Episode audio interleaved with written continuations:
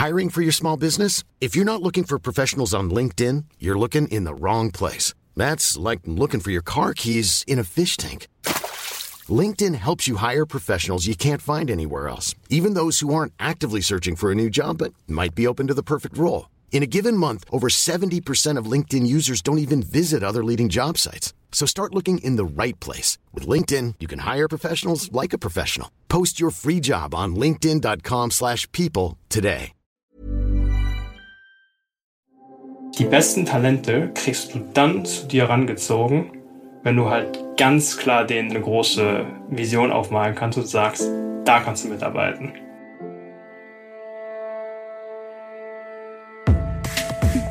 Think Beyond, der Podcast rund um interne Kommunikation. Die Arbeitswelt verändert sich stetig und wird zunehmend dezentral und immer hybrider. Es braucht innovative Ansätze hierfür, damit die interne Kommunikation der Zukunft erfolgreich arbeiten kann. Sind digitale Innovation und Transformation der Schlüssel zum Unternehmenserfolg? Und was sind überhaupt kommende Innovationen für die IK? Und wie gestaltet sich die digitale Zusammenarbeit in Unternehmen? Darüber spreche ich mit Kilian Karasch, Co-Founder von Hedge. Kilian, ich freue mich, dass du da bist. Ja, super. Vielen Dank, Romina. Freut mich auch. Kilian, du ähm, befasst dich ja mit neuen Geschäftsmodellen und das auch im Hinblick auf ähm, ja eine besonders junge Generation, die Gen Z. Mhm. Ähm, aus deiner Sicht, wie beeinflusst dann diese Gen Z die Unternehmenskultur? da startest du direkt mit einer ganz großen Frage. Ich glaube, erstmal, um, um die Frage besser zu beantworten, muss man erstmal, glaube ich, damit anfangen, was charakterisiert denn überhaupt diese neue Generation? Ähm, und das ist, das sind verschiedene Themen und ich glaube, da muss man auch differenzieren nochmal, weil viele dann einfach sagen, das ist Gen Z, die werden zwangsläufig, kann man die alle über einen Kamm scheren. Das ist natürlich nicht so. Das heißt, die Sachen, die ich jetzt erstmal sage, sind nicht zu pauschalisieren, sondern man muss da wirklich tatsächlich reingucken, was sind dann meine Mitarbeiter, was sind die einzelnen Bedürfnisse dieser Mitarbeitergruppen um dann letztlich da auch äh, einsteigen zu können. Aber ich glaube, so im Großen und Ganzen, was unsere Generation nicht Zeller selbst so ausmacht, ist also dieser, dieser, das Bedürfnis nach Autonomie, das ist einerseits zeitlich als auch unabhängig arbeiten zu können, den unglaublichen Drive zu haben, auch, sag ich mal, Sachen zu bewirken, Sachen mit zu beeinflussen und dementsprechend dieses Mitarbeit, äh, dieses Mitbestimmungsrecht zu haben. Nicht zu sagen, ja, ja, werd erstmal irgendwie zehn Jahre älter, dann kannst du irgendwie mitreden, sondern vielmehr da tatsächlich einfach auch als ja, Bestandteil mit den Stärken und Schwächen, die man halt mitbringt, als, als junger Mensch da wahrgenommen zu werden. Und wie gesagt, in diesen unterschiedlichen Gruppen gibt es dann halt verschiedenste Bedürfnisse nach Freizeit. Manche, manchen ist es halt einfach wichtiger, irgendwie da mehr von zu haben. Andere sind halt darauf fokussiert, so diesen, dieses ja, intrinsisch motiviert zu haben, manche sind extrinsisch motiviert. Ich glaube, das ist letztlich nicht so, nicht so 100% genau sagen, pauschalisiert. Insgesamt ist es aber so, dass natürlich wir als junge Generation die ersten, die so richtig mit den sozialen Medien aufgewachsen sind und dementsprechend haben wir einfach eine ganz andere digitale Affinität. Und in Anführungszeichen, das, was jetzt heutzutage oft als New Work intituliert wird, dieses, dieser digitale Austausch, äh, auch der digitale asynchrone Austausch über Messaging Services und ähnliches, das ist was, das sind wir ja mit groß, groß geworden, so. Und entsprechend können wir unsere Generation eigentlich in Anführungszeichen als Unternehmensleiter oder als, als Teamleiter oder wie auch immer in Anführungszeichen auch instrumentalisieren, in Anführungszeichen, um diesen Change-Prozess einfach nach vorne zu treiben. Das beruht natürlich auf Gegenseitigkeit, aber ich glaube, darüber können wir heute auch genauer nochmal sprechen. genau, du hast es gerade schon angesprochen. Die Gen Z an sich gibt es wahrscheinlich gar nicht, weil es ist alles sehr individuell und einfach auch gar nicht in eine Schublade zu packen. Aber was du auch angesprochen hast, sind äh, diese Dinge wie Selbstbestimmtheit und Gestaltungsmöglichkeiten, Vereinbarkeit von Beruf und Privatleben. Wie beeinflussen diese Punkte die Arbeitskultur? Letztlich glaube ich, gehen wir halt aktuell mehr und mehr weg von diesem Modell, ich arbeite mich in Anführungszeichen kaputt zu, ich möchte halt einfach meine, ja, sag ich mal, in Anführungszeichen acht Stunden arbeiten oder auch weniger und möchte halt gleichzeitig irgendwie Freizeit haben. Das ist das eine, aber wenn man jetzt, sag ich mal, darüber hinauskommt, gibt es ja sogar diese Themen wie DAOs, also Decentralized Organizations, wo es dann sogar dahin geht, wo einige sagen, hey, es wird gar nicht mehr diese, diese klassische 1 zu 1 Arbeitsbeziehung wird es gar nicht mehr geben, sondern dass man viel mehr aus dieser, aus diesem Wunsch herausgeboren der Generation zu sagen, wir möchten möglichst einen großen Mehrwert schaffen ich habe ein bestimmtes, bestimmte Fähigkeiten, die ich einfach mitbringen kann. Warum soll ich die bei einem Arbeitgeber einbringen? Warum kann ich die nicht quasi über Projekte verstreut in, in unterschiedlichsten, sag ich mal, selbst Geografien einbringen? Und das ist was, was natürlich sich potenziell, was riesen Auswirkungen haben wird dann auch auf die Unternehmenskultur. Das äh, ist ein ganz guter Punkt. Und zwar dieses Jobhopping. Ne? In Zeiten des Jobhoppings ähm, ist es ja dennoch wichtig, beziehungsweise liegt es, glaube ich, den Unternehmen, äh, liegt den viel daran, trotzdem die Mitarbeitenden also eine gute Verbindung zum Unternehmen zu schaffen. Wie äh, schafft man das gerade mit so einer jungen Kultur, die eben nicht sagt, ich will jetzt die nächsten zehn Jahre unbedingt in der einen Firma tätig sein? Hm. Ich glaube letztlich, du sprichst so ein bisschen über das Thema Employer Branding, Employer Retention. Das hängt halt sehr stark auch mit der Unternehmenskultur ab erstmal. Thema Unternehmenskultur ist halt so, letztlich ist das Ziel ja, möglichst Leute zu motivieren, Dinge anzupacken, Dinge zu bewegen. Äh, das ist ja in Anführungszeichen erstmal ein Instrument so. Und klassischerweise in, sag ich mal, vor Covid-Zeiten war es halt so, dass das Ganze halt über dieses typische Leading by Example gelaufen ist. Das heißt, du hast halt vor Ort gesehen, so und so macht mein Manager das. Das ist sozusagen die, die akzeptierte Norm im Unternehmen oder machen dann meine Mitarbeiter oder meine Kollegen das. Diese typischen, sage ich mal, Mitarbeitergespräche, Performancegespräche, wo es ja auch schon, sage ich mal, glücklicherweise Entwicklung gibt, weg von diesem, wir machen das jetzt einmal im Jahr, hin zu mehr dynamischen Modellen. Äh, weil das ist was, was halt Gen Z gar nicht geil findet. So, die wollen halt Instant Feedback haben und halt sagen, so, hey, wie kann ich mich dann halt verbessern? Und das hilft mir halt nichts, wenn du mir ein halbes Jahr später sagst, ja, vor einem halben Jahr hättest du das und das aber besser machen können. Und das Thema Hiring. So, das Ganze ist jetzt natürlich durch Covid hat sich das deutlich verändert, das Ganze in Anführungszeichen gibt es jetzt die Herausforderung, wie schafft man das Ganze dann in einem, sag ich mal, digitaleren Umfeld, auch diese Kultur aufzurechtzuerhalten, die dann auch, sag ich mal, ausschlaggebend ist für die Mitarbeiterbindung. In Klammern, es gibt noch weitere Faktoren. Und da muss man sich halt als erstes erstmal fragen, okay, ist dann dieses Thema New Work, was jetzt so groß an den Nagel gehangen wird, ist es dann tatsächlich das, was jetzt unbedingt benötigt wird, in Anführungszeichen? Weil letztlich ist New Work nichts anderes als ein anderer Change Management Prozess. Genauso wie es eine digitale Transformation auch ist. Und da ist halt die Frage, muss man das unbedingt machen, um jetzt diese junge Generation anzusprechen und um die auch zu beizubehalten oder im Unternehmen oder ans Unternehmen zu binden? Da sage ich halt teilweise. Weil wenn man jetzt nur New Work macht, um New Work zu machen, dann ist das A nicht authentisch und B verfehlt halt komplett das Ziel. Weil letztlich daher kommt, dass dann du kreierst du halt in Anführungszeichen eine, ja, einen, einen Divide zwischen den bestehenden Mitarbeitern und den Gen Z. Weil Gen Z sagt dir, natürlich will ich irgendwie drei die ganze Zeit nur von überall arbeiten, möchte gar nicht mehr da sein, aber in Anführungszeichen musst du ja auch die, die, die bestehenden Mitarbeiter zusammenbringen.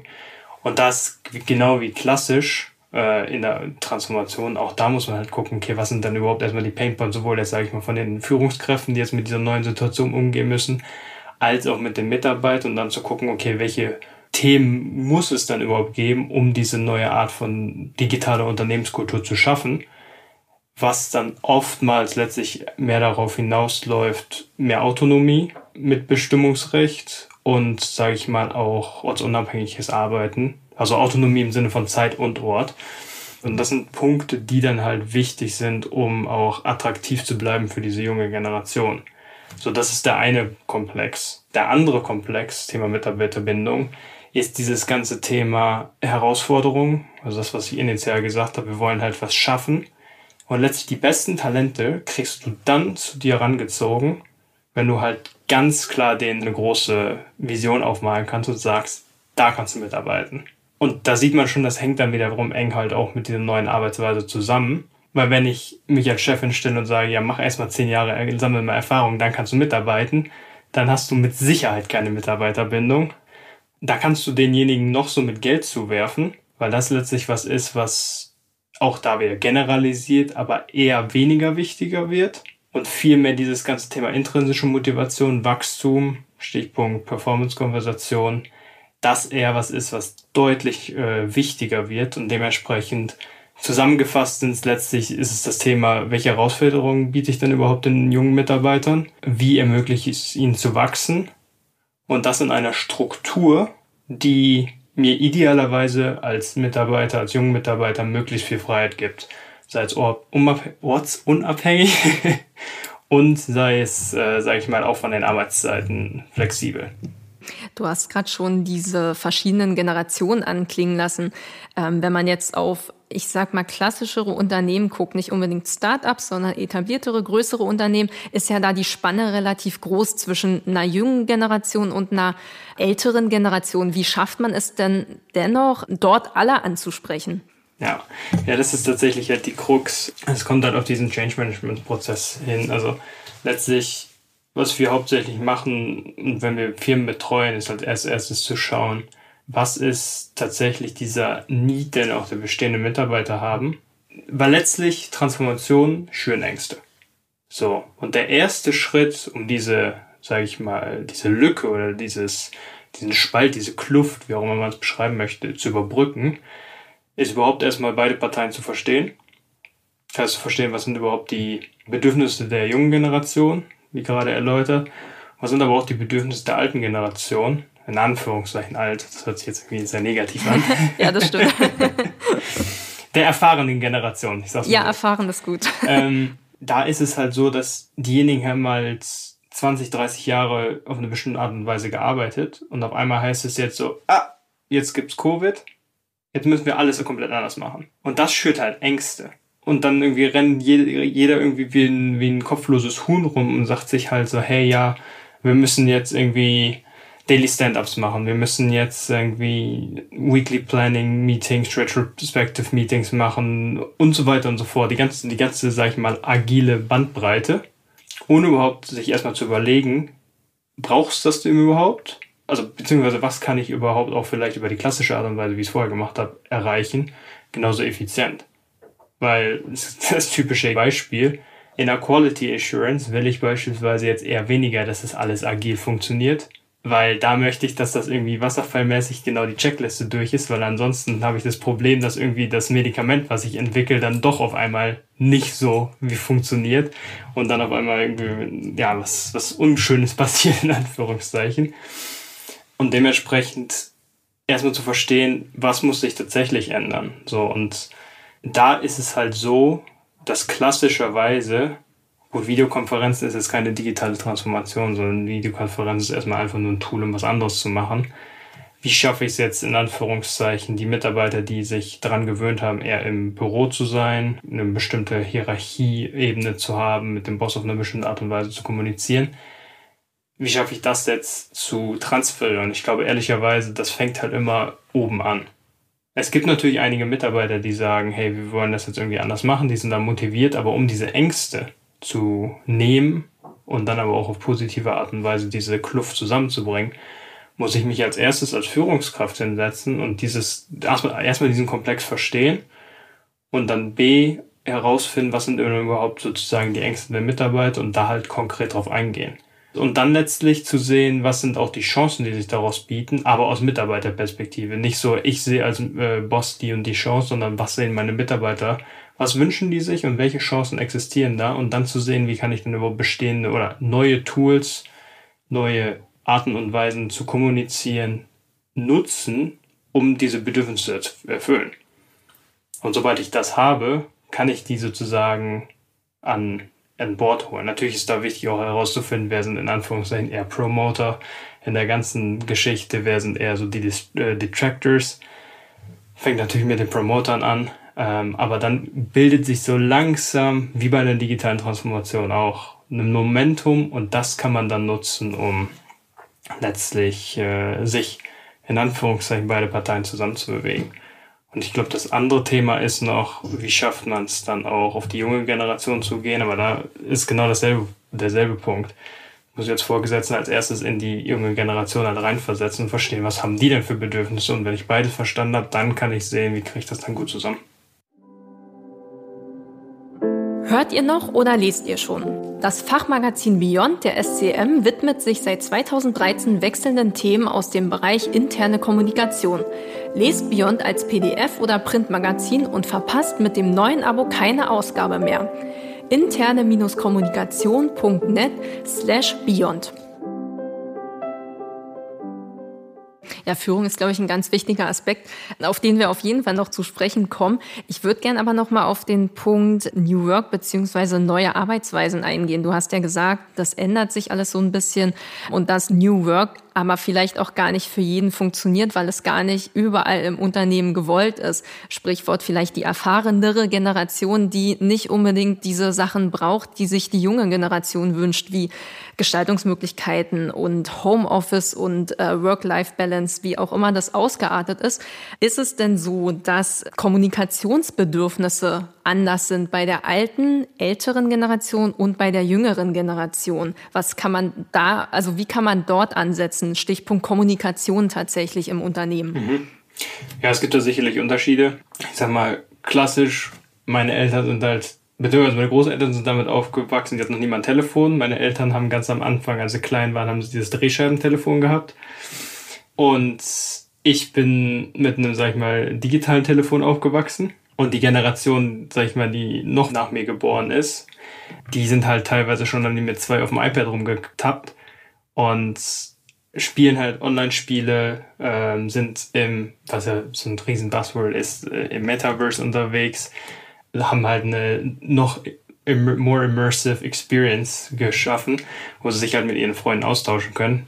Also entweder in Realtime, aber auch halt über WhatsApp oder sonstige Services halt asynchron. Und da wird halt, ich glaube, das ist ein ganz schönes Beispiel. So, wenn du, da gibt's, da gibt's eine Studie zu, wenn du halt schaust und du fragst Jen Settler, meld dich mal bei jemandem, bei einem Freund oder bei jemandem, dann nimmt derjenige nicht das Telefon in die Hand, sondern nimmt WhatsApp oder ähnliches und sendet denen halt eine Sprachnachricht.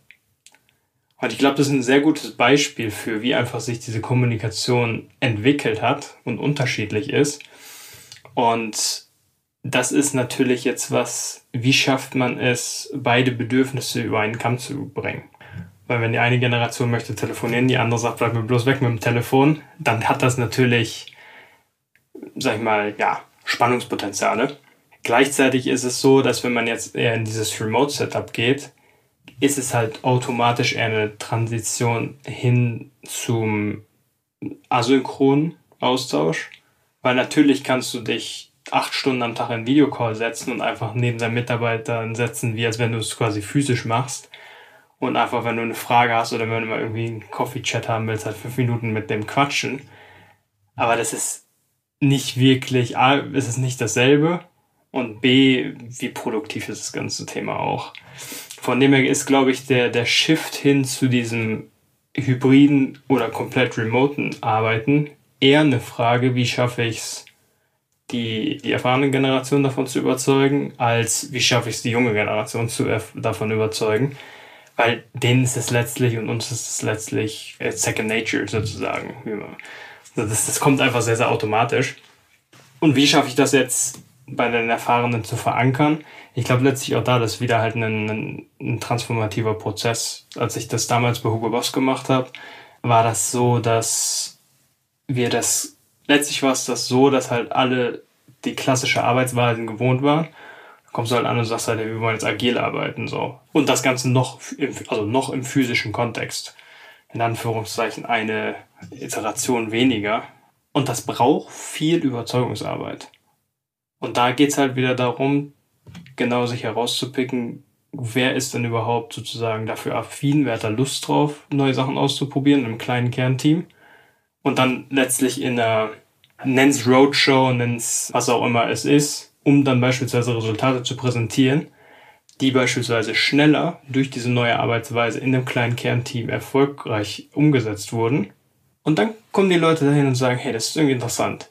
Ihr habt das irgendwie was geschafft, was vorher weiß nicht, zehn Monate gedauert hat, oder habt ihr es in sechs Monaten geschafft. Wie kommt das?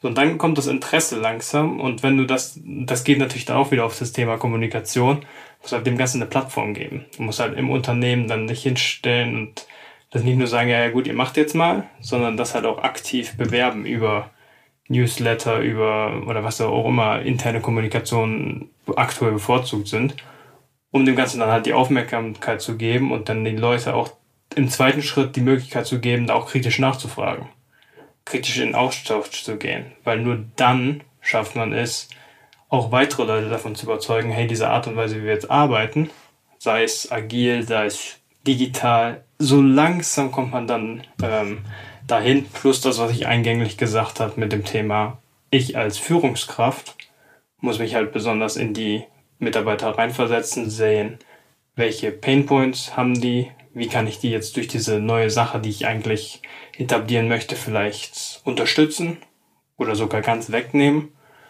und dann wird dann langsam Schuh draus. Genau, Teilhabe, wie du eben sagst, ist ein ganz wichtiger Punkt.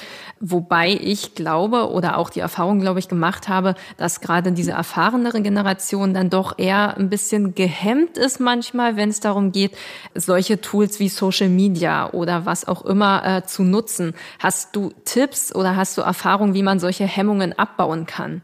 Die erste Frage, die ich dann gerne stelle, ist, wozu brauchst du diese Tools überhaupt? Weil also das klassische Beispiel, jeder denkt jetzt, wir wollen halt äh, Generation Z erreichen, jeder muss es auf TikTok sein. Nein, muss das nicht. Und dasselbe ist jetzt bei anderen, so sag ich mal, sozialen Netzwerken und oder Kommunikationstools, braucht es die tatsächlich. So nur weil jetzt jemand in Anführungszeichen, ich habe das jetzt gesehen, ich war auf einer Konferenz, alle sprechen über New Work, ich muss das jetzt machen. Wäre ich vorsichtig, weil es kann ja sein, dass genau die anderen genau dasselbe Argument geben und dann hast du eine ganze Gruppe, dann hast du eine ganze Konferenz voll mit Leuten, die jetzt einfach immer sagen, wir müssen jetzt das Neue machen. Warum? Weil die anderen sagen, und das sagt jeder im Raum und keiner hat irgendwie eine fundierte Basis dafür, warum denn überhaupt das Ganze jetzt so viel besser ist. Deswegen das erstmal vorweggestellt, das wäre die erste Frage, die ich mich, fra die ich mich fragen würde als äh, Vorgesetzte oder auch als Unternehmensleiter der jetzt auf diesen Zug aufspringen möchte, brauchst du tatsächlich. So, das mal außen vor genommen, ist die Frage, gut, wie kann dann, wenn, wenn ich jetzt feststelle, ja, das brauche ich, wie kann dann diese, sag ich mal, Angewöhnungsphase in Anführungszeichen aussehen? Ich glaube, letztlich kommt es auf den Punkt zurück, zu sagen, einerseits ist es Bedürfnisverständnis wieder, Thema Kommunikation und Thema Empowerment. Ich muss halt verstehen, und das wollen die Mitarbeiter sicherlich auch verstehen. Weil wenn du mir jetzt einfach sagst, okay, anstatt dass du das Telefon benutzt oder dich an der Kaffeebar triffst, musst du jetzt einmal Zoom benutzen und du gibst mir überhaupt gar keinen Grund, warum ich das machen soll, dann fällt es mir deutlich schwieriger, mich darauf einzulassen. Weil dann sage ich, pff, das funktioniert so auch gut. Dann muss ich vielmehr erstmal verstehen, warum überhaupt und will dann vielleicht noch überzeugt werden mit bestimmten Beispielen. So dann habe dann bekomme ich irgendwann in den Modus zu sagen, okay, ich verstehe es, für bestimmte Situationen mag das sinnvoll sein. Dann sehe ich vielleicht ein oder zwei Beispiele, wie es in einem kleinen Team, in einem Kernteam woanders funktioniert hat. Denke mir, okay, so langsam kriege ich da Lust drauf. Nur weil ich Lust darauf habe, weiß ich immer noch nicht, weil dann hast du dieses typische, dieses, wenn, wenn man sich, sag ich mal, das Skill Development anguckt, gibt es ja immer so diese, diese kleine Phase der Euphorie und dann in Anführungszeichen das Tal der Tränen. Und da kommst du halt ganz schnell auch hin. Weil hast du da Lust drauf, nutzt das und denkst dir, das funktioniert aber nicht. Der hat das so einfach erklärt oder sie hat das so einfach erklärt, das funktioniert aber gar nicht so einfach. Ich muss mich damit jetzt auskennen und da eigentlich habe ich auch noch irgendwie Arbeit für 10 Stunden, wo ich nur 8 Stunden arbeite. Dann bist du halt ganz schnell wieder da, dass du sagst, nee, doch, mach ich doch nicht. Und genau in dem, um das halt vorwegzunehmen, muss halt diese Phase der des, des, des Interesseweckens in Anführungszeichen begleitet werden mit Angeboten, um das Ganze dann auch spielerisch zu erkunden, aber nicht, und ich meine, das ist ein ganz anderes Thema, nicht diese, sage ich mal, klassischen, ich mache jetzt irgendwie einen, einen Eintages-Workshop dazu, wo ich mich halt irgendwie, wo ein Trainer kommt und wo ich eigentlich keinen Bock drauf habe, weil ich da reingesteckt werde sondern eher aus freien Dingen die Möglichkeit habt, das irgendwie beispielsweise, und da wieder auf das Thema Generation Z zurückzukommen, beispielsweise forme ich einfach ein Tandem mit jemandem, der aus meinem Team das vielleicht schon kann, und ich gebe dem jungen Mitarbeiter die Möglichkeit, denen das auf einer informellen, coolen Art und Weise mal kurz zu sagen, hey, kannst du mir das mal eben zeigen? Wie machst du das? Und der junge Mitarbeiter fühlt sich dann halt ganz anders empowered, weil er dann merkt so, hey, mir wird zugehört, meine Erfahrungen werden wertgeschätzt. Und da schließt sich so ein bisschen der Kreis, wo man dann die Möglichkeit hat zu sagen, okay, junge Mitarbeiter, erfahrene Mitarbeiter, alle ziehen dann am einen Strang. Das ist, glaube ich, ein sehr wichtiges Learning, solche Tandem-Modelle beispielsweise, um diesen Generationenwechsel oder Wandel vielmehr ähm, gut begleiten zu können. Hast du noch mehr Tipps oder Learnings, die wirklich diese beiden Generationen zusammenbringen könnten, außer so einer Tandem-Methode? Ja gut, also theoretisch in, in allen möglichen Szenarien. Ich glaube, was immer am einfachsten funktioniert, ist tatsächlich einfach, wenn man kleine Projekte zusammen umsetzt. Weil da muss sich jeder dann einfach in Anführungszeichen zusammenreißen ähm, und halt gucken, wie kann ich jetzt, oder ich muss, ich möchte jetzt mit dem zusammenarbeiten, wie kann das gelingen? Und das Ganze aber, und da, da kommt da wieder die, die, die Rolle des, der, der Führungskraft sehr in den Vordergrund. Wie moderiere ich das Ganze? Weil nur einfach zwei Leute in den Raum zu stecken und zu sagen, arbeitet miteinander, das kann gut funktionieren, wenn die beide eine gewisse Offenheit haben. Das kann aber auch ganz schnell nach hinten losgehen, wenn die beide da sitzen und sagen, meine ich. Habe ich keine Lust zu, der versteht mich nicht. genau, ja. Und da muss man dann halt dahin kommen, als Führungskraft letztlich so der, der, der Mediator zu sein. Oder festzustellen als Führungskraft, hey, die Fähigkeiten habe ich nicht. Vielleicht sollte ich dann mal jemanden externes reinbringen und oder vielleicht erstmal im Unternehmen gucken, wer hat dann bereits damit Erfahrung gemacht, um solche intergenerational Projects halt nach vorne zu treiben. Weil ich glaube, dass der, also der erfahrene Mitarbeiter kann halt, sag ich mal, hat, hat das Businessverständnis oder das, das Prozessverständnis. Der junge Mitarbeiter hat halt ein ganz anderes Verständnis dafür, was diese ganzen technischen Themen angeht, sodass das, da können die sich viel besser und schneller reindenken. Und das beides zusammenzubringen innerhalb einem Projekt, dann kannst du ganz schnell, kommst du in einen Modus, wo du merkst, hey, irgendwie, wir können voneinander äh, profitieren. Es macht Spaß zusammenzuarbeiten. Und äh, von dem her ja, Tandem-Modell, aber auch, sag ich mal, im Projekt einfach zusammenzuarbeiten und da zu gucken, was sind die Stärken und Schwächen des anderen und sich dagegen gleichzeitig auszugleichen. Glaubst du in äh, Startups, die ja also grundlegend erstmal eine jüngere Klientel bedienen, sag ich mal. Also da gibt's einfach nicht diese große Generationenkluft. Glaubst du, sowas ist da einfach leichter, weil die Unternehmens- und eigentlich auch die Kommunikationskultur eine ganz andere ist? Ich glaube schon, dass es einfacher ist, aber nicht unbedingt aus, also ja, auch aus dem Grund, dass es, dass es weniger große Unterschiede gibt. Wobei, Klammer auf, je stärker du skalierst ein Unternehmen, kommst du auch ganz schnell dahin, dass du sagst, okay, jetzt meine übertrieben gesprochen 20-jährige Truppe braucht auch erfahrene Mitarbeiter, die 10, 20 Jahre Erfahrung haben, um das dann auch sinnvoll zu skalieren. Deswegen ist es oft so, dass nur quasi eingeschoben, das, was wir sehen in Unternehmen oder in Startups, die jetzt skalieren, halt die ganz jungen Mitarbeiter oft irgendwann das Unternehmen bei einer bestimmten Phase verlassen weil dann halt die erfahrenen Mitarbeiter reinkommen. Und wenn du als Gründer relativ jung bist, musst du trotzdem diesen, bist du trotzdem irgendwann in dieser, sag ich mal, Kommunikationslücke äh, wieder. Das heißt nicht unbedingt in Startups. Ich glaube, was es einfacher macht, ist, dass du als Gründer natürlich die Möglichkeit hast, die Kultur oder die Kommunikationskultur von Anfang an sehr stark zu beeinflussen. Beziehungsweise du bist derjenige, der diese Kultur maßgeblich aufbaut. Und das ist natürlich in einem Startup deutlich einfacher. Also hat natürlich ein größeres Risikopotenzial. Wenn du es schlecht machst, dann hast du bald kein Unternehmen mehr.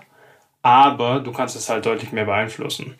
Während in einem, in bestimmten Unternehmen ist halt die Unternehmenskultur in Anführungszeichen gegeben. Und die zu ändern, kommen wir wieder zurück zu dem ursprünglichen Thema, ist halt ein großer transformativer Prozess, Change Management Prozess, den man halt deutlich mehr Step by Step einfach moderieren muss und, und leiten muss, um da jeden mitzunehmen. Während als Startup stelle ich mich jetzt als Gründer hin und sage halt, okay, so möchte ich Unternehmenskultur aufbauen, so möchte ich kommunizieren und dann machen wir das. Und solange ich mich quasi an das, an das halte, was ich selbst irgendwie vorbete, also dieses Thema Leading by Example, ist das in Anführungszeichen vereinfacht gesagt eine Self-Prophecy. Genau, wir haben viel jetzt auch ähm, über Transformation, Veränderung gesprochen. Wie sieht denn für dich die digitale Transformation aus? Du sagtest ja, es sind einfach nicht nur Tools, die so eine Veränderung ausmachen. Was gehört noch dazu? Das ist eine gute Frage. Ich glaube letztlich, das Erste, was man sich halt fragen muss, ist, was will ich damit erreichen? Weil ein transformativer Prozess, den zu tun, nur irgendwie zu tun, hilft halt gar nichts. Ein transformativer Prozess startet meiner Meinung nach immer mit einem klaren Endziel und mit den entsprechenden, sag ich mal, Methoden, um dahin zu kommen. So. Ich glaube, was man in Deutschland viel, oh, nicht nur in Deutschland, ehrlicherweise weltweit, was wir viel sehen, und ich mich auch viel mit äh, CIOs und, und CDOs unterhalten.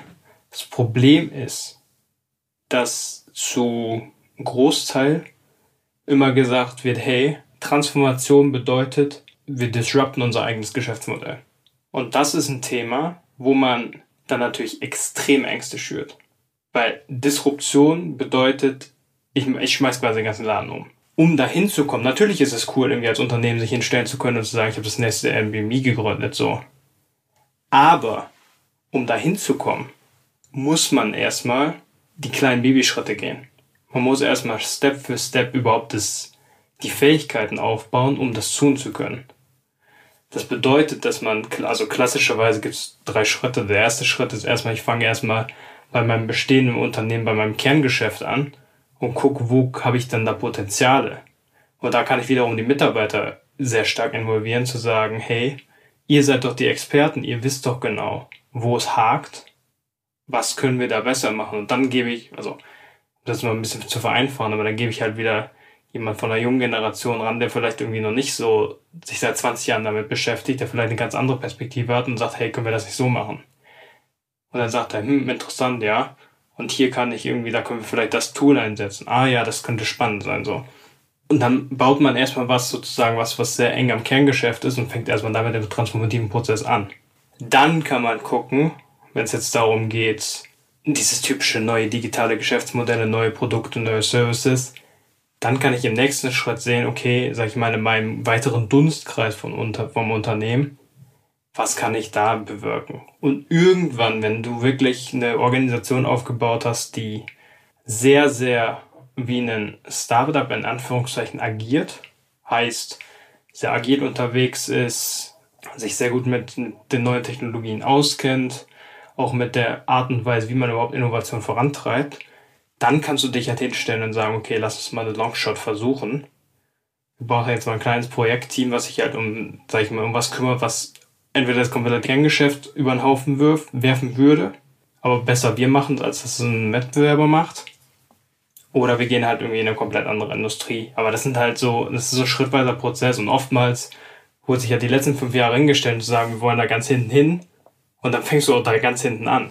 So, aber wenn du noch nie gelernt hast, wie du schwimmst und du springst irgendwie in das tosende Wasser, wo irgendwie fünf Meter oder Wellen sind, natürlich ertrinkst du.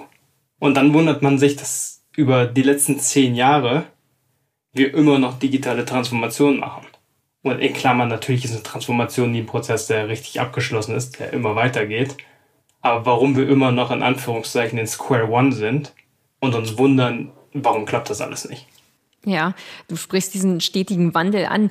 Glaubst du, äh, da du ja auch dazu gehörst, dass die Gen Z diesen stetigen Wandel anders wahrnimmt, beziehungsweise wie nimmt die Gen Z so einen Wandel wahr? Ist es für die eigentlich gar nicht so relevant, weil sie stecken ja gerade bei diesen Digitalthemen eigentlich mittendrin und wachsen damit auf. Das hast du ja auch schon vorhin gesagt. Und für die ist es wahrscheinlich gar nicht so der große Wandel und gar nicht so die große äh, Anpassung, die da vonstatten gehen muss, oder? Ich glaube ehrlicherweise, die Anpassung, die stattfinden muss, ist eher zu sehen, wie wenig wir eigentlich fortgeschritten sind. Es gibt genug aus meiner Generation, die sich halt hinsetzen und sagen, es kann nicht sein, dass ich immer noch irgendwie so, ein, so eine Excel-Tabelle da habe, die einfach wie Kraut und Rüben aussieht. Wenn es da deutlich nutzerfreundlichere Dinger gibt oder Anwendungen gibt, wenn diese ganzen Prozesse anders aufgesetzt werden müssen. Und das sorgt dann wiederum relativ schnell für Frustration weil man möchte irgendwie was, was Sinnvolles tun. Im schlimmsten Fall gehe ich dann hin und sage, hey, da gibt es sogar eine Lösung und stoße aber sogar auf taube Ohren, weil ich dann halt, ja, nee, Company Policy, wir dürfen keine anderen Tools einführen. Ich glaube, das ist eher die Herausforderung für die junge Generation, dass sie einfach sozusagen schon weiter vorne ist, gedanklich, was das ganze digitale Thema angeht. Und sich jetzt daran gewöhnen muss, dass aber der Unternehmensalltag vielleicht dann doch noch nicht so digital ist wie, wie gewünscht. Schickt eure Erfolgsprojekte in den Wettbewerb. Für den Incometer Award suchen wir die Leuchttürme der Branche in den Kategorien Strategie, Medien, Kampagnen, Intranet und Digital Workplace sowie internationale interne Kommunikation. Auch einige Sonderpreise gibt es zu gewinnen. Reicht jetzt ein unter www.incometa.de. Glaubst du, dass diese digitale oder auch diese hybride, dezentrale Arbeitswelt, in der wir ja stecken und ähm, die sich ja in diesem Wandel befindet, dass die per se zu einer größeren Innovationsfähigkeit führt? Einfach dadurch, dass man vielleicht auch gezwungen ist, anders miteinander zu arbeiten? Das ist eine gute Frage. Also letztlich, es gibt halt, es gibt Studien für beides. Die einen Studien sagen halt, dass beispielsweise Unternehmen, die jetzt physisch vor Ort arbeiten, dreieinhalb Mal innovativer sind gemessen an sozusagen neuen Produkten, neuen Dienstleistungen, die rauskommen und wie viel Umsatz die generieren. Dann gibt es natürlich auch die Verfechter, die halt sagen, ja gut, aber also wenn du rein hybride Arbeit anders denkst und dich viel mehr in diesen Fokusmodus reinbegibst, dann kannst du halt auch extrem erfolgreich damit sein das hängt letztlich so ein bisschen davon ab, wie auch diese hybride Arbeit ge gemacht wird. Weil, also typisches Beispiel. Ich glaube, jeder kennt diese Plage in Anführungszeichen an E-Mails. Ich habe mein E-Mail-Programm offen und da kommt konstant irgendwas rein. So, jetzt habe ich das, das schöne neue Welt, jetzt habe ich auch noch Slack offen und oder Microsoft Teams oder was auch immer und werde konstant zugeballert mit irgendwelchen Nachrichten. So, da kann ich nichts Sinnvolles produzieren. Das funktioniert nicht. Ich komme nie in, das, in, diesen, in diese produktive Arbeitsweise rein. Und das war halt im Büro, vorher war es der, der Kollege, der alle drei Minuten auf deine Schulter äh, geklatscht hat und gesagt hat, hey, hey, hey, ich habe hier eine Frage, ich möchte hier irgendwas machen. Und dasselbe, in Anführungszeichen, dieselbe Perversion haben wir jetzt mit, mit dem Digitalen. Das heißt, ich glaube, da Thema Kommunikation auch wieder. Ich glaube, da geht es halt sehr, sehr, sehr stark darum, wie schaffen wir es, sinnvolle Richtlinien im Unternehmen zu verankern und auch damit einhergehend Erwartungsmanagement zu machen. Was heißt es dann auch digital zu kommunizieren? Weil nur wenn ich in dieses Digitale reinkomme oder in, in, dieses, in diesen produktiven Status, kann ich auch letztlich erfolgreich sein. Und ich glaube letztlich, also um dann auf deine Frage zurückzukommen, ich glaube, es funktioniert, man kann innovativ sein in beiden äh, Setups ich glaube, es hat beides halt Vor- und Nachteile so.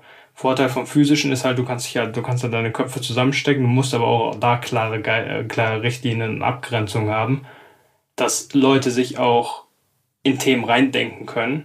Und wenn sie dann in Anführungszeichen den Aha-Moment gehabt haben, dann dieses, diesen typischen Austausch, dieses Bouncing von, äh, von Ideen zu haben und dann wieder in ihren Fokusmodus reingehen zu können. Und dasselbe online ist natürlich, sage ich mal, auch nötig, hast du halt den Vorteil online, dass du jetzt über die Welt hinweg kollaborieren kannst.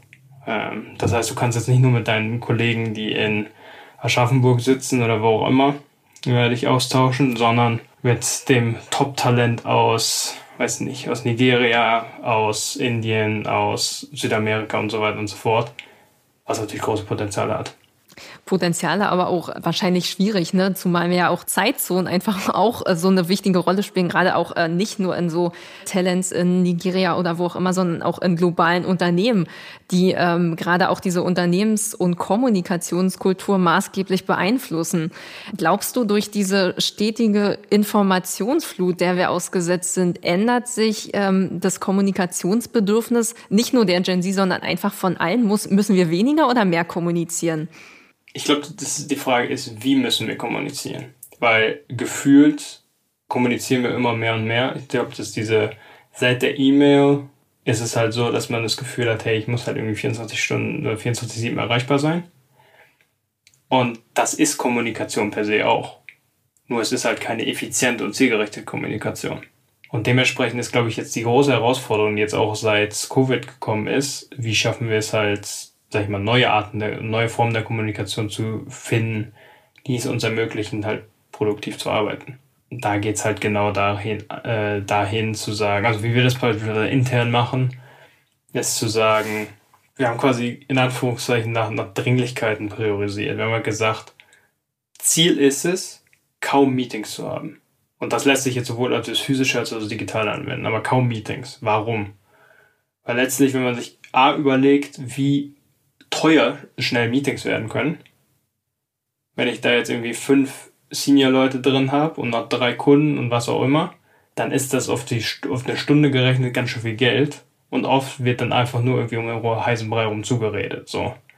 Damit einhergeht für uns halt auch, dass wenn Meetings stattfinden, werden die auch nur akzeptiert, wenn eine klare Agenda drin ist mit einer klaren Timeline, wenn ich schon vorher alle Informationen zur Verfügung gestellt bekommen habe, die ich brauche, um mir selbst eine Meinung zu bilden das heißt, ich gehe in den Call rein, ich weiß genau, was derjenige für Pros und Cons beispielsweise schon aufgestellt hat. Ich kann mir meine eigene Meinung bilden und wir können nur ganz kurz ins Sparring gehen und sagen, wie entscheiden wir uns jetzt? Das heißt, ein Meeting wird eigentlich eine reine Entscheidungsinstanz. Das ist es. Hat natürlich den, in Anführungszeichen, die Schwierigkeit, wie baust du dann eine Unternehmenskultur auf in so einem Setting, gerade wenn es virtuell stattfindet. Können wir auch noch gleich drauf eingehen. Aber das ist letztlich sozusagen das Zielbild so um das zu schaffen, heißt Kommunikation dann über Asynchron, über Slack, benutzen wir jetzt, also über Messaging Services, weil da kann ich halt genauso kommunizieren. Ich kann halt sagen, okay, das ist meine Frage oder das ist mein, die Entscheidung, die ich brauche. Das sind die Fakten, so würde ich es machen. Ganz kurz zusammengefasst, dann kann ich, wenn ich Zeit habe, und es geht halt auch wieder ums Thema Fokus, ich setze mich zweimal am Tag hin, gucke meine E-Mails an und gucke meine Nachrichten an. Dazwischen mache ich das nicht auf wenn es irgendeine Entscheidung gibt, die sehr, sehr, sehr, sehr dringend ist, irgendwie das Haus brennt ab, dann kann derjenige mich anrufen. Das heißt, mein Handy habe ich an. Aber auch da ist es ganz klar, das muss natürlich kommuniziert sein, dass nicht jeder denkt, oh ja, ich habe da so eine wichtige Sache und dann geht's, dann ist es letztlich ein Thema, was irgendwie in zwei Sätzen bei Slack gelöst werden könnte, dass es halt wirklich dringend ist. Und wenn man so eine Priorisierung hat, dann halten sich die Mitarbeiter daran auch. Und dann kommt man in einen Modus, wie es halt sag ich mal, produktiver ist. So, das Thema, was ich gerade aufgegriffen habe, wie schafft man dann Unternehmenskultur? Ich glaube, da ist es dann wiederum wichtig, gerade im hybriden Setting, dass man A, auch, also wir haben beispielsweise Weekly Checkout Meetings, wo wir einfach kurz Company Updates teilen, wo wir aber auch einfach in den Smalltalk gehen. Und da haben wir auch da einen Agendapunkt, ist Smalltalk, um das Ganze auch zu, zu kristallisieren, wo wir halt sagen, okay, wir haben jetzt, wir geben uns den Freiraum für so und so viele Minuten, halt auch mal und so auszutauschen. Und was wir machen, ist regelmäßig Firmen-Events, wo wir dann tatsächlich alle Leute zusammen reinfliegen und dann ein physisches Event haben. Und dann aber auch in einem Setting, wo es halt nicht um Arbeit geht, sondern wo es tatsächlich einfach um hey, Spaß haben und sowas geht. Weil das bringt dann auch wieder die Leute zusammen. Und das andere Thema ist, was wir ganz am Anfang gesprochen haben, was, was motiviert denn überhaupt Leute dann zu arbeiten? Essentiell geht es halt immer wieder darum, was, ist, was sind die geilen Herausforderungen, die ich lösen kann. Und wenn es die gibt und wenn ich da mit coolen Leuten dran arbeiten kann, dann reicht mir das auch, wenn ich das virtuell tun kann. Dann habe ich trotzdem einen, eine große Motivation dazu, weil ich merke, hey, ich kann was bewegen. Ich kann bei Fragen, kann ich mich auf echt geile Kollegen verlassen. Und zusätzlich habe ich noch die Flexibilität und kann gleichzeitig ab und zu mit meinen Kollegen halt irgendwie mich äh, sinnvoll austauschen beziehungsweise sinnvoll treffen. Und so kann das meiner Meinung nach und unserer Auffassung nach halt funktionieren. Haben deiner Meinung nach diese Punkte Identifikation, Purpose dann auch mit dieser Innovationsfähigkeit zu tun? Hängt das zusammen? Wenn ich weiß, ich ähm, kann mich da selbst verwirklichen und ich habe Gestaltungsmöglichkeiten, dass es per se zu innovativeren Ansätzen führt, zu, zu moderneren Geschäftsmodellen, moderneren Arbeiten, wie auch immer man das jetzt nennen will? Glaube ich schon, ja. Weil letztlich, du gibst halt den Mitarbeitern, wenn du den Mitarbeitern den Freiraum gibst und sie positiv in ihrer, in ihren innovativen Gedanken unterstützt, dann kommst du zwangsläufig dahin, dass Leute natürlich dann auch versuchen, sozusagen andere versuchen, Probleme zu identifizieren und auch zu lösen. Das heißt, dann kommst du halt weg zu, ja gut, das ist halt so, wie es immer gemacht wurde, zu, hey, ich kann mir jetzt selbst, und vor allen Dingen, wenn das Incentive halt auch stimmt, beispielsweise, wenn du halt, wenn es dir wahnsinnig auf den Keks geht, dass du drei Stunden lang irgendwie warten musst, bis sich irgendein komisches Programm mal geladen hat und dass dir halt jegliche Energie rauszieht, aber du die Freiheit bekommst, möglich oder Lösungen dafür zu finden, dann hast du da auch natürlich einen super Incentive, um das halt nach vorne zu treiben.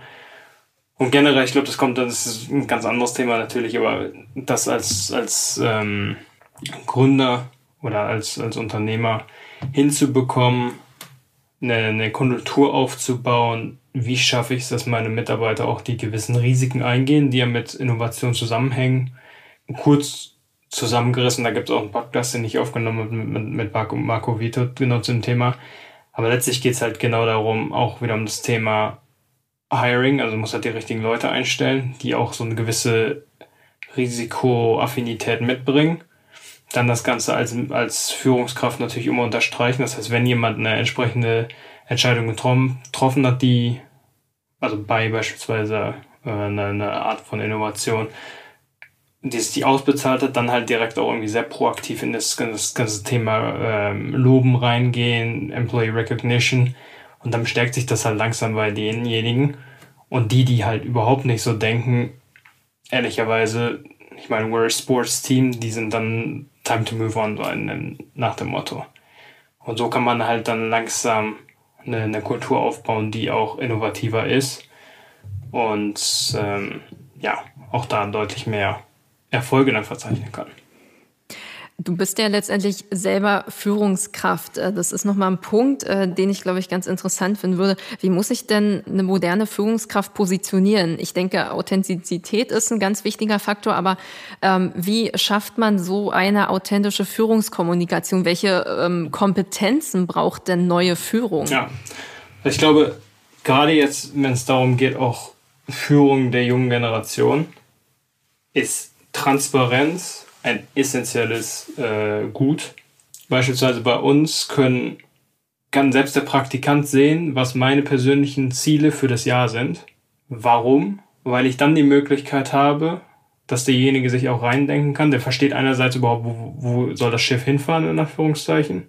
Was ist dann wiederum einerseits das Thema Purpose, Thema Motivation halt deutlich nach vorne treibt. Andererseits kann derjenige sich aber auch viel besser reinversetzen und seine eigene kreative Energie nutzen, wenn er weiß, hey, da, da soll es ungefähr die Reise hingehen, dann gehe ich, dann geht derjenige halt irgendwie in seinen, in seinen, in seinen Space rein und sagt halt, okay, was kann ich dann in meinem kleinen Einflussbereich, in meinem Job tun, um dieses langfristige Ziel zu erreichen? Thema wiederum Beitrag, was auch wiederum Motivation auslöst. So. Das heißt, das Thema Transparenz ist essentiell. Was daneben steht, ist dann dieses ganze Thema Servant Leadership in Anführungszeichen, dass ich mich als Führungskraft halt sehr, sehr stark damit beschäftige. Was sind die, auch die persönlichen Fähigkeiten, die persönlichen Wünsche, die ein Mitarbeiter hat und ihn bestmöglichst dahingehend zu unterstützen, um diese Fähigkeiten aufzubauen. Und da auch ganz bewusst gesagt, sozusagen einerseits im Unternehmenskontext, andererseits auch darüber hinaus. Das heißt auch, sag ich mal, wenn private Ziele zu versuchen, mit den Unternehmenszielen zu vereinbaren. Weil wenn ich das schaffe, dann hat derjenige das Gefühl, hey, da wo ich mich hinentwickeln möchte, ganzheitlich als Individuum, das kann ich in dieser Firma tun. Und das hilft dann wiederum auch stark äh, bei dem ganzen Thema Employee Retention natürlich. Das heißt, essentiell möglichst, also wir machen beispielsweise bi-weekly Feedback Calls, neben dem ganzen Ad-Hoc-Feedback, wo es dann darum geht, ähm, wie entwickelt sich derjenige, wie kann ich dich unterstützen. Das ist halt wieder auch von dem Mindset her. Es, wie kann ich dich unterstützen? Das ist nicht so, ey, du, du, du, das hast du irgendwie schlecht gemacht. Sondern falls es da irgendwelche Verbesserungspotenziale gibt, natürlich direkt ansprechen, aber dann auch sozusagen in dem, in dem größeren Kontext nochmal betten. Und beispielsweise zwei jährliche ähm, Entwicklungsgespräche, auf die sich beide vor, also das ist einfach letztlich denjenigen zu unterstützen. Das ist das eine. Und ich glaube, der letzte Punkt neben Transparenz und Servant Leadership ist das ganze Thema wertebasierte Führung, weil gerade die junge Generation hat ein unglaubliches, sage ich mal, Bedürfnis danach, dass sie einen positiven Mehrwert schaffen und sie wollen halt verstehen, warum. Und sie sind sehr, sehr stark an bestimmten Werten in ihrer Community irgendwie sich aufgehangen, was teilweise extrem ist, teilweise absolut nachvollziehbar. Aber unabhängig davon sich als Unternehmen so zu positionieren, als Führungskraft so zu positionieren, dass man einerseits halt mit diesen Werten auch oder seine eigenen Werte auch repräsentiert und dann wird man automatisch diejenigen anziehen, mit denen das resoniert. Das heißt jetzt nicht, dass wenn ich auf Teufel komm raus äh, mein ganzes Wertegefüge in Anführungszeichen, im schlimmsten Fall knall ich die einfach auf die Website und sage jetzt, wir sind super innovativ, wir sind super offen und intern passiert das nicht. Das ist das Schlimmste, was man machen kann, weil dann wird man gecancelt. Sondern vielmehr sich hinzustellen und zu sagen, wofür stehen wir eigentlich? Und das kann in einem Familienunternehmen, kann das Tradition sein, aber das dann auch entsprechend einfach zu kommunizieren. Da, man, da kann man dann natürlich neue Wege gehen. Wie kann man das nach draußen tragen? So, das heißt jetzt nicht, dass du, also es gibt ein schönes Beispiel von Bonita Grupp von, von Trigema, die hat halt gesagt, ja, uns wurde halt immer gesagt, wir müssen jetzt High-End-Bilder auf Instagram posten, aber das hat nicht mit unserer Unternehmenskultur zusammengepasst, weil wir sind, wir sehen uns nicht als High Fashion, sondern was wir halt dann gepostet haben, sind halt Videos, wo du gesehen hast, wie wir, also was sind die Mitarbeiter dahinter, wie wurden die Produkte hergestellt, das ganze Thema Authenticity in Anführungszeichen. Das ist, glaube ich, sehr, sehr wichtig bei dieser wertebasierten Führung. Ja, ich glaube, da sprichst du ein paar ganz wichtige Punkte an, ähm, wie Transparenz, Offenheit und ja, diese Wertschätzung, die einfach auch entgegengebracht werden muss, um auch einfach bei allen Gehör zu verschaffen und zu bekommen. Ich würde gerne noch eine Sache machen, die wir immer im Podcast haben, nämlich fünf Sätze für den Erfolg. Das heißt, ich werde dir gleich fünf Satzanfänge vorlesen und äh, bitte dich, diese einfach zu vervollständigen. Gerne. Okay, Satz Nummer eins. Die Arbeitswelt der Zukunft braucht Transparenz und Offenheit. Zusammenhalt in dezentralen Zeiten schafft man, indem man die Möglichkeit schafft, für Mitarbeiter sich neben der Arbeit auszutauschen und neue Wege zu finden der asynchronen Kommunikation.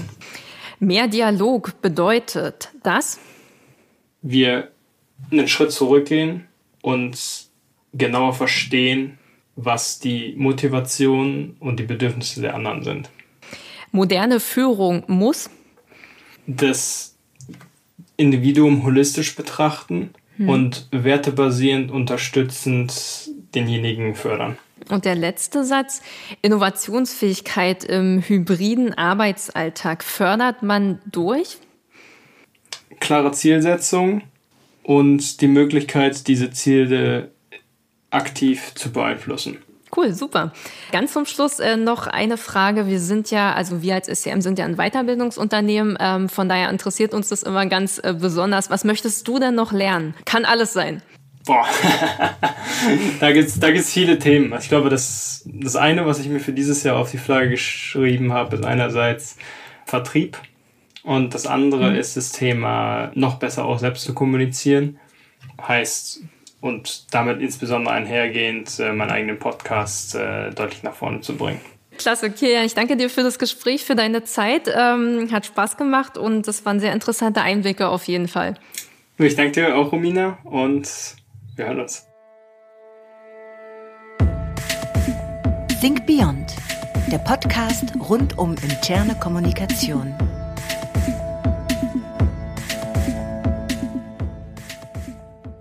Think Beyond ist ein Podcast der SCM und wird produziert von Hill Productions.